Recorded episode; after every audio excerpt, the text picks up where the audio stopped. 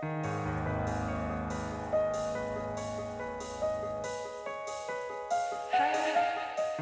nombre es Mauricio Lechuga y te doy la bienvenida a Postmortem, un podcast donde te comparto las creepypastas y leyendas urbanas más famosas y perturbadoras que están en el fondo de Internet.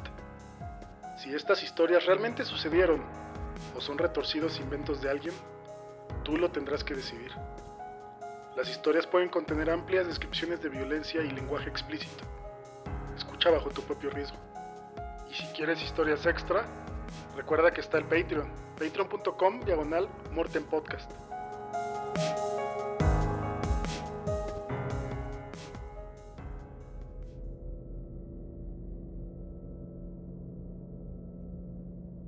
Vía 1. Me he considerado paranoica por las cosas insignificantes que me ponen los nervios de punta. No puedo estar en la oscuridad. La sensación de que alguien esté ahí sin que me dé cuenta me parece de lo más insoportable. Tampoco tolero el silencio. Pensarían que lo opuesto sería lo correcto, pues al menos en el silencio podría escuchar si algo se aproxima, pero sencillamente es como si estuvieras invitando a un sonido que no debería estar ahí como si estuvieras dando la invitación a que algo suceda, a que algo haga algo. Duermo con el televisor encendido. Eso resuelve los dos problemas de este mal instintivo. Ahora dudo que solo sea paranoia. Últimamente he estado oyendo ruidos a través de mi casa y a veces cuando miro alrededor noto cosas caídas, perdidas o movidas de su lugar. Más de una vez he oído cómo algo corretea justo antes de que me voltee sin encontrar nada. Pesadillas en las que una criatura que nunca he visto ni en lo más oscuro del folclore me dice que debo temer, porque pronto seré como como ello. Día 4. Este día, en las primeras horas de la mañana, vi algo. Era exactamente como la criatura de mis pesadillas. Me dije a mí misma que todavía me encontraba en esa fase de somnolencia cuando el sueño te puede hacer imaginar cosas. No creo haberme convencido. Y también creo que me tocó. Día 6. Apareció de nuevo, y esta vez no puedo negar que estaba completamente despierta. Fui a traer algo de tomar y me lo encontré en el pasillo bajo la iluminación tenue que resaltaba de mi alcoba. Era pálido, muy pálido. Casi sería blanco de no ser por su piel tan similar a la de un humano. Sus ojos eran sorprendentemente grandes y negros, reflejando la luz ligeramente. Su piel pálida se estiraba a lo largo de su cuerpo huesudo y sus venas estaban descubiertas, como si su piel fuera demasiado fina para cubrirlas. Tenía unas garras enormes. Me aterró la idea de que me hubiera rozado con ellas. Eran como navajas, y las tres del centro se extendían a unos 30 centímetros. Las demás no pasaban de 5, y las seis en total eran del mismo color que mis uñas. La escena pareció haber sido sacada de una fotografía durante el segundo en que me observó fijamente con sus ojos enormes luciendo sorprendido porque lo hubiera descubierto. Y antes de lanzarse de regreso a la oscuridad del pasillo por la esquina en la que se había asomado. Día 7. Creo que ya abandonó la casa, aunque no dormí por el miedo de despertarme y sentir sus garras tocándome de nuevo. No puedo dejar de pensar en ellas. Se veían como si estuvieran hechas del mismo material que las uñas. Entonces, ¿Cómo acabaron siendo tan afiladas? Día 8. Cuando desperté, esa cosa me estaba observando cómo dormía, sentado torpemente en el rincón, en diagonal a mi cama. No, no me desperté, me despertó. Lo escuché respirar. Era un sonido acelerado como sonaría un animal enfermo, sin tono, sin emoción plano. Lo vi en su totalidad. Sus piernas traseras eran mucho más pequeñas que sus piernas frontales. Y recuerdo que mi primer pensamiento fue cómo podía caminar con las cuatro siendo tan pues desigual. También pude ver sus costillas. Era tan huesudo. No tenía ninguna fibra muscular ni nada que indicara su género. Pero pude deducir este por cómo se agachaba, sentaba o fuera lo que fuera eso que estaba haciendo con sus patas traseras. Tenía menos garras en sus pies que en sus manos, tres garras largas y una pequeña.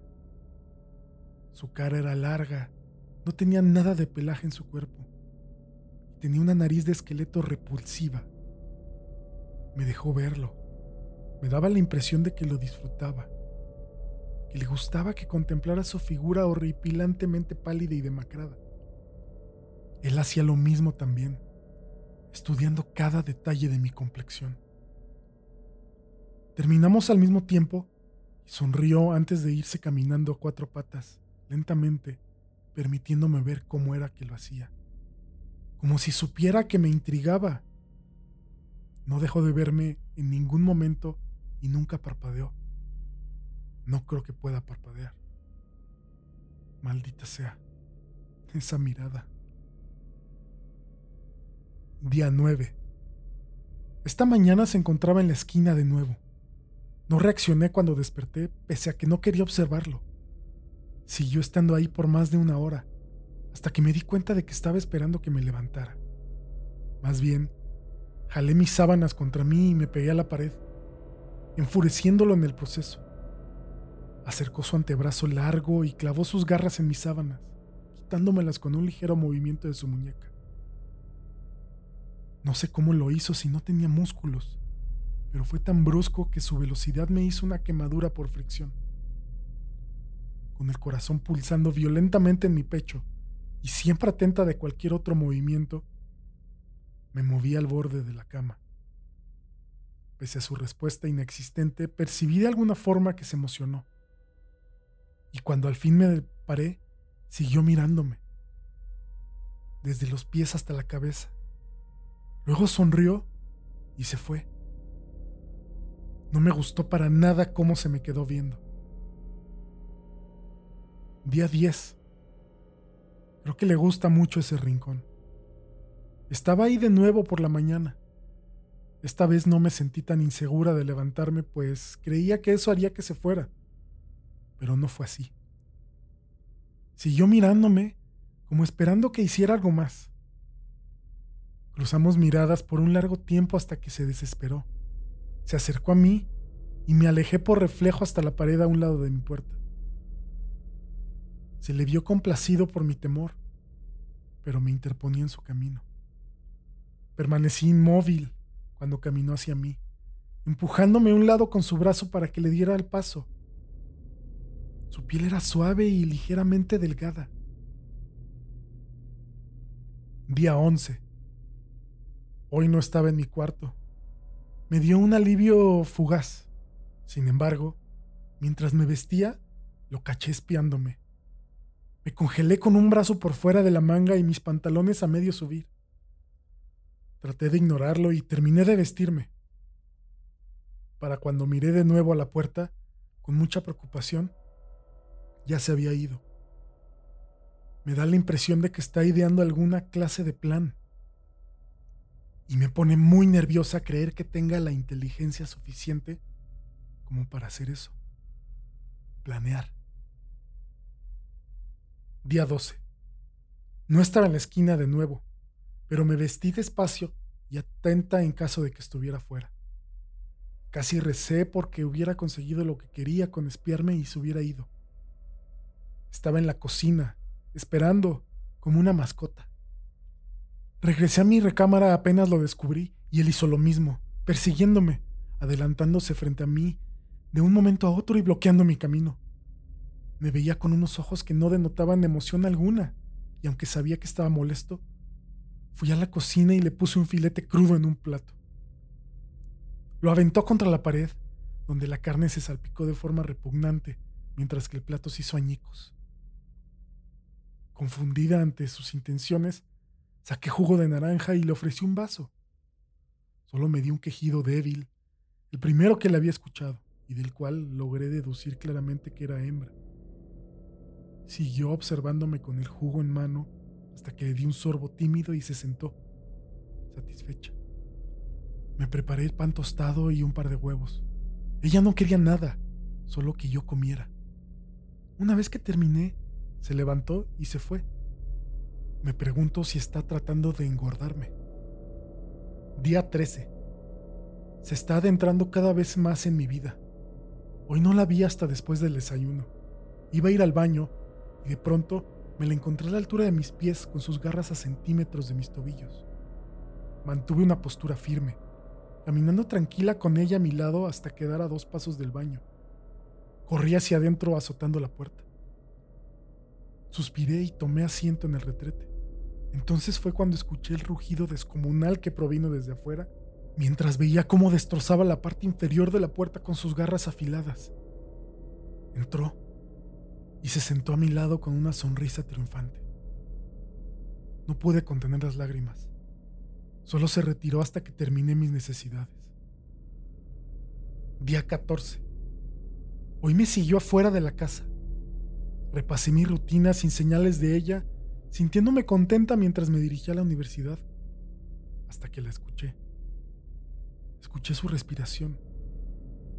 Miré alrededor con mucho miedo y noté sus ojos negros puestos sobre mí. Estaba escondida bajo la sombra de un árbol a pocos metros de mí. Cuando me detuve, hizo un sonido de desaprobación. Fue entonces que reanudé mi camino sin pensarlo más. Me ha estado entrenando. Día 15. Estoy empezando a comprender cómo opera. Estuve pendiente de su llegada hasta que mi horario en la universidad terminó pero nunca llegó, nunca se mostró. Cuando llegué a casa, como lo suponía, estaba esperándome ahí. Pasé a mi siguiente quehacer, mi tarea. Se quedó a mi lado hasta que terminé. Casi me siento contenta de entender qué es lo que quiere. Día 19. Tenía razón. Me siguió a través del resto de mi rutina diaria hasta que me fui a la cama. He comenzado a preguntarme qué es lo que hace cuando no está estudiándome, o si compilará en algún lado todos los datos que saca sobre mí. Me doy cuenta de que eso podría significar que los está compartiendo con otras criaturas como ella. Pensar en esto no me dejó dormir con tranquilidad. Día 20. Se ha ido. No la vi, aún después de irme a la cama. Estoy muy preocupada. Día 23. Sigue sin dar la cara. Solo estas entradas de diario y el agujero en la puerta del baño me convencen de que realmente estuvo aquí. ¿A dónde se ha ido? Día 24. Llamé para que repararan la puerta. No sé por qué no lo hice desde que dejó de venir. ¿O apenas terminó de observar mis rituales de limpieza? Me dijeron que tomará un día. Día 25. El hombre me hizo muchas preguntas por el agujero, diciendo que parecía como si alguien le hubiera dado con un hacha. Me preguntó por qué estaba tan abajo y sobre el tamaño que era muy extraño. Mentí y se me quedó viendo raro. Le dije la verdad y solo empeoré el asunto. Cuando insistí con que decía la verdad, me amenazó y salió corriendo de mi casa. No fue del todo inútil. Incluso me siento un poco mejor por habérselo contado a alguien. Pero en fin, tendré que buscar a alguien más que me repare la puerta. Día 26. Todavía estoy temblando. Ha vuelto, pero algo cambió en ella. Desperté y me encontré con su boca en torno a mí, casi engulléndome la cabeza en su totalidad. Vi todos sus dientes afilados desde la entrada de su boca hasta su garganta. Mi primer pensamiento fue que había vuelto para matarme. Mi segundo fue preguntarme si más bien podía ser su alimento. Y mi tercero fue cómo era que funcionaban todos esos dientes en su garganta. Retiró su boca con lentitud y uno de sus dientes rozó mi nariz. Apenas me tocó, pero me hirió fuerte y sangré mucho. Lamió la herida y sentí su lengua como la de un gato. Se veía muy satisfecha por mi aspecto horrorizado y se fue abruptamente. Día 27. Me despertó de nuevo. Esta vez estaba encima de mí. La sensación de sus huesos presionados sobre mí fue lo que me hizo reaccionar.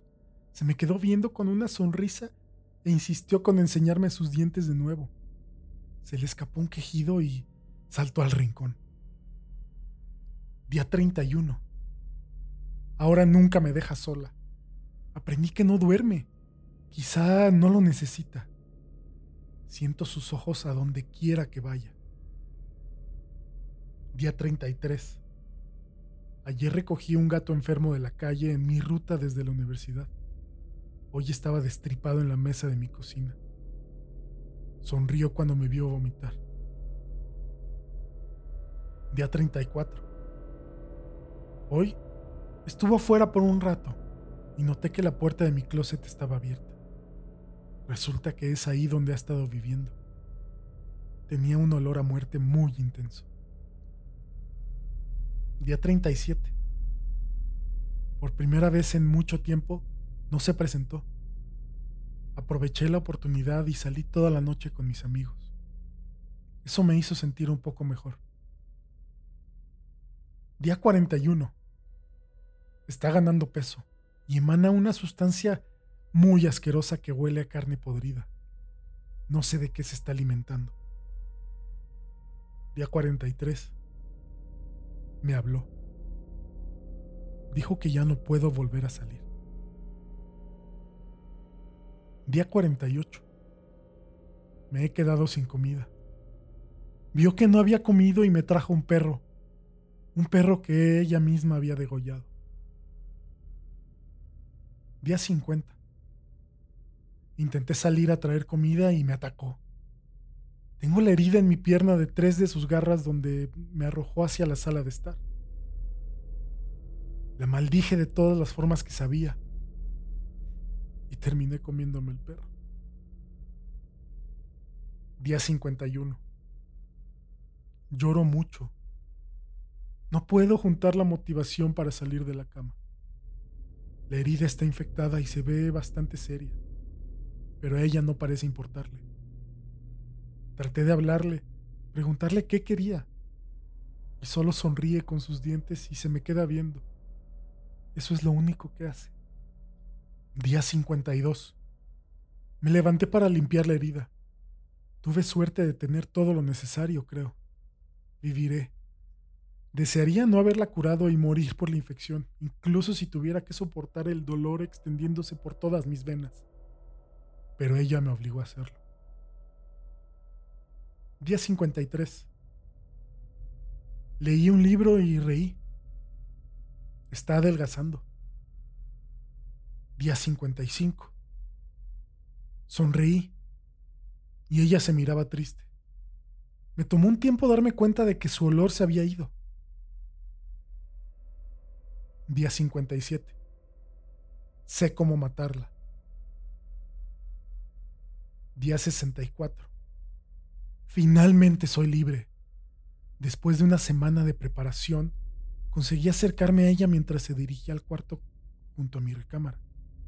La abracé. Su piel estaba grasosa por ese líquido horrible.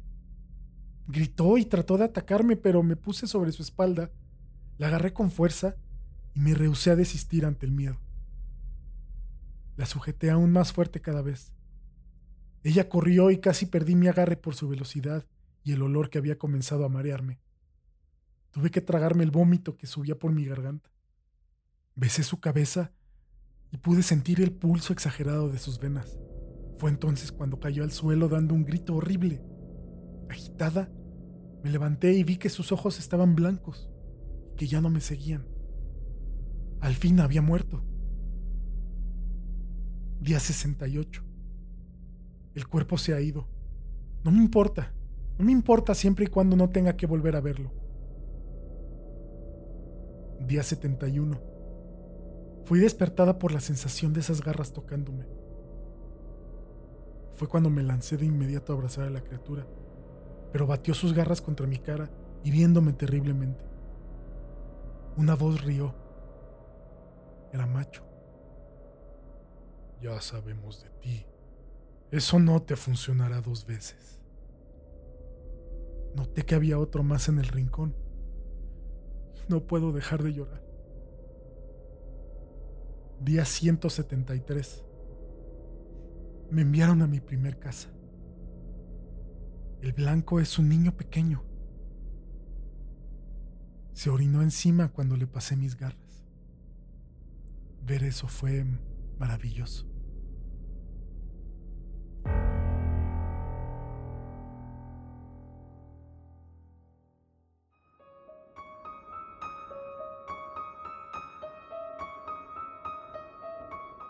Muchísimas gracias por escuchar este episodio. Puedes encontrar las ligas a las historias en las notas de la descripción abajo. Te recuerdo que en Patreon también podrás escuchar historias extra exclusivas para miembros. Puedes llegar a él en patreon.com diagonal Morten Podcast. Déjame una reseña en tu aplicación favorita y compártelo con amigos y familiares, con todos aquellos a los que les guste el suspenso, el miedo, las creepypastas. De nuevo, muchas gracias y nos escuchamos la próxima semana con un nuevo episodio de Postmortem.